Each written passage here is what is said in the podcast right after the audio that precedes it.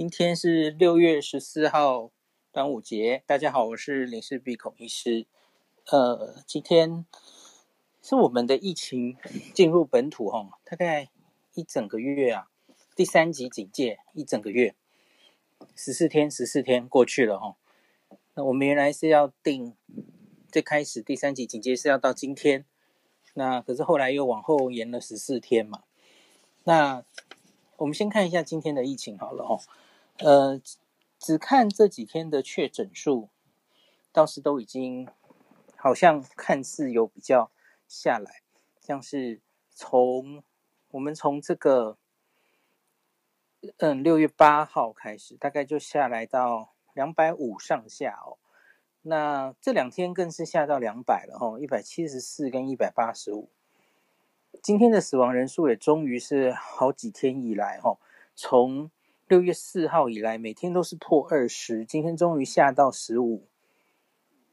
但当然，你不能只因为一天的下来，然后这两天下两百，就嗯觉得一定怎么样了哈。可是整体的趋势看起来，从六月七号以来，那个它的确有下来一波了，可是终究还是接近两百人。那我们原来都预期最早的时候，我们预期到六月十四号。看来明显不够嘛，你才降到一百七、一百八。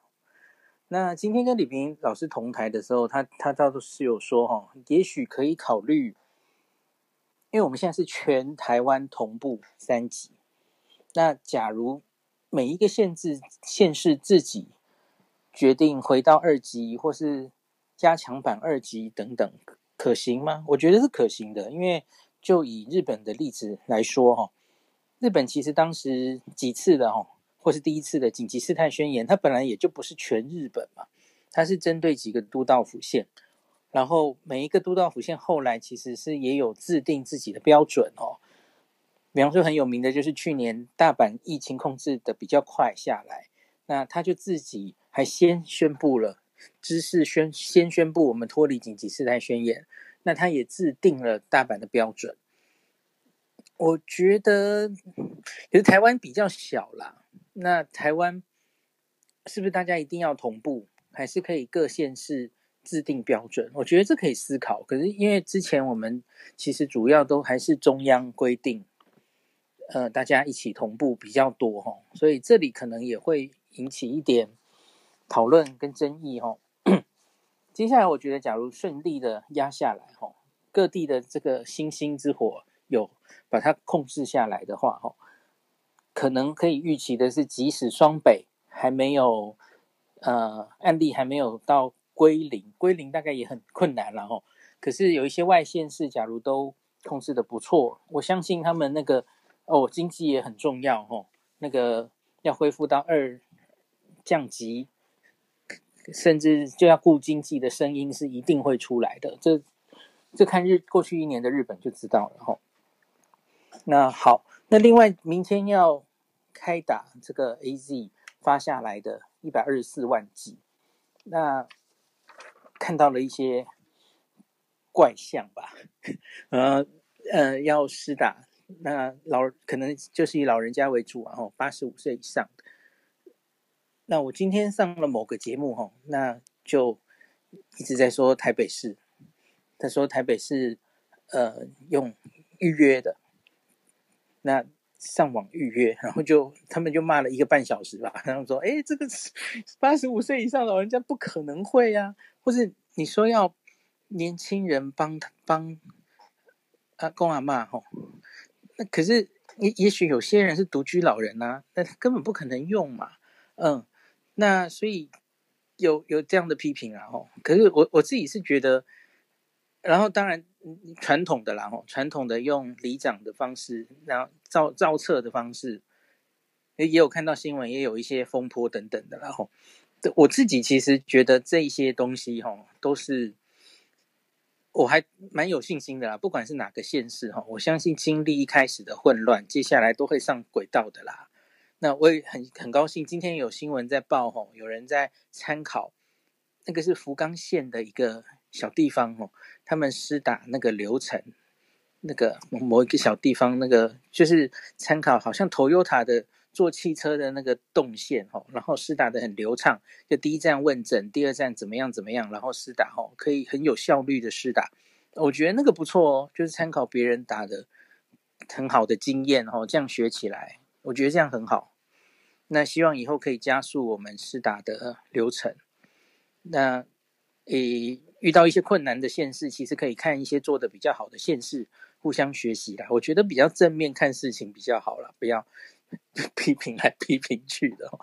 我觉得应该大家都会互相学习嘛。哦，那总是第一次遇到那么大规模的接种的话，嗯，就然后我觉得重点是要跟以前的每年的流感。不一样的是，你你还要在规划同时，你要小心群聚这件事。你不要忘记，你现在是让这么多年长者，哦，出来群聚。所以，其实我有听到很多人问我，很很挣扎，就说：“诶，这个爸妈原来就躲在家里嘛，吼，然后其实也不太出门，可能有一点那个还要做人语等等等的，哦。”爷爷奶奶，然后现在为了打疫苗出去这一趟，他也很担心会不会染疫呀？哦，但当然都有一些这些问题哦。我觉得陆续可能都要想办法来解决哦。就比方说，出了那么困难的长辈哈，我们是不是反而也许有一些居家的护理师去帮他打，反而是更简单哈，让他暴露在外面的。机会也比较少，哎，是不是可以思考一下了哦？好，大概这些问题。那另外是，我还看到一个是严重不良反应通报哦。那个 AZ 我们知道之前有报一例三十多岁的 TTS 是台湾第一例确诊嘛？那后来陆续其实还是有大概两例，嗯，四十多岁女性跟五十多岁男性哦。那这个还是说疑似，然后两个都有剧烈头痛，然后报告之后，后续好像还没有看到确认哦。那假如有确认，我会再跟大家更新。就目前我们疑似 TTS 也许有两例，然后有一次一例是确诊的哦，大概这样。还有一例大概应该是昨天报的吧，就是打 AZ 之后接种后六天死亡，结果去解剖发现是急性的心肌梗塞了哦。那大概是另有原因。有人问我说：“诶，那这个血栓，诶，心肌梗塞也是血栓啊，对不对？塞在冠状动脉可以吗？会是这样吗？”这个我倒没有太担心吼，因为是这样的，呃，在这个 TTS 就是特殊的这个血栓病血小板低下之前呢、就是也曾经有在担心一般的血栓。AZ 疫苗是不是有比较增加？哈，这个其实已经有非常大量的数据告诉大家，呃，背景值是没有增加的。哦，各式各样的血栓，这个英国、欧洲都有很大量的资料。哈，那最常见的，比方说是呃大腿的静脉的栓塞，然后还有胸的嘛，哈，肺肺部的肺部的栓塞，这是最常见的两种形式的。血栓，那这个跟背景值相比都没有增加哦。那那个英国的资料库里面是各式各样的疾病，其实都有去登录哦。所以它假如发生率有比背景时增高的话，那早就发现了。那所以因此应该是没什么问题哈。假如这现在是说的是心肌梗塞嘛，AZ 假如打完心肌梗塞的几率大增哦，我跟你讲，英国早就侦测出来了啦。那所以我，我我我想，那应该是就是持续有巧合哈。那可是大规模的研究大概没有显示这是跟 AZ 是有关系的哈。那 AZ 引起的血栓，也许有人还是不太清楚啊哈，只知道血栓血栓哈，它引起的是一个很特别的病啊，是这个注射之后四到二十八天会发生的，然后那个。它是有血栓，而且不一定同一个地方哦，不一定是脑部哦，吼，因为它是整体有点类似自体免疫，然后是激活你的血小板，所以拖久了，它会很多地方都产生血栓。我们常常提到的是脑部静脉一个很特别的地方哦，可它也可以在胸，它也可以在肚子，哈，脚其实都可以。然后它会合并有血小板低下，这是很特别的一个病。那今天跟李明老师在有话好说，他也有提到哦，其实他他在讲这个血栓还是年轻的女性哦，其实我觉得这是不不太对了哈，因为年轻女性比较多，应该是娇生。那可是 AZ 从英国的资料看起来，已经不是局限于年轻女性哦，因为它男女比哦，男生也蛮多的哦。哦甚至我连偏向女性比较多，大概都不太能讲，因为它已经接近一比一了哦。嗯，那也不一定是多年轻的人，大概跟大家更新一下这个讯息，所以大家都要小心。那就就是你在四到二十八天注射第一剂 AZ 是最容呃比较会发生的。那有症状的话都要来急诊，不要去门诊哦，来急诊，然后告诉急诊医师你曾经。在什么时候注射过 AZ？那医生应该都很了解，就会小心帮你诊断有没有这个副作用哦。好，那随着莫德纳也来到台湾了吼，那莫德纳的副作用，我相信接下来新闻也会有一些琢磨啊。那很常跟大家讲的就是它的第二剂比第二剂的那个不良反应会比较多，可是。距离大家打到第二剂，哈，最近才开始打嘛，所以第二剂是二十八天之后的事了，所以一时还不会有这个，哦，大家要小心。他第二剂，就黄瑽宁医师常开玩笑说，你可以的话选星期五去打这个第二剂哦，因为你可以待在家里休息两天。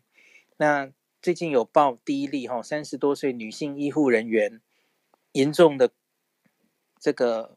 类似过敏的反应哦，他说他接种后三十分钟头痛、眼睛痛，接种后一小时呼吸急促、呼吸困难，然后腹痛，然后在加护病房观察吼，这可能也有点类似，就是急性的过敏反应啊哈。那 呃之前就是辉瑞跟莫德纳疫苗吼都有呃一开始认为它的某一个成分吼可能比较容易产生这种严重过敏。所以这个大概开始施打莫德纳之后，大家也会专注于这个数字是怎么样哈。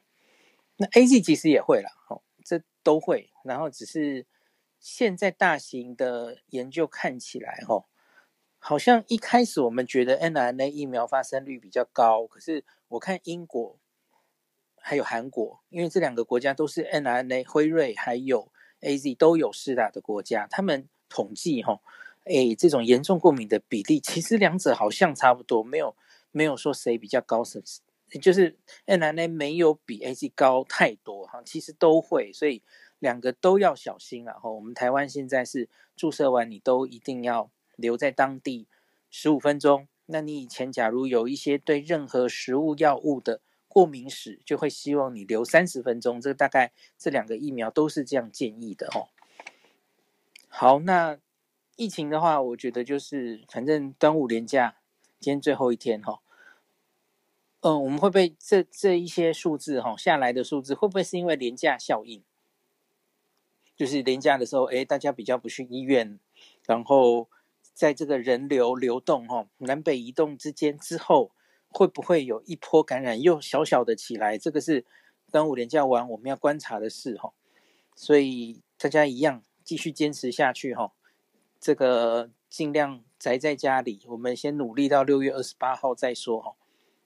好，那今天这段就分析到这里。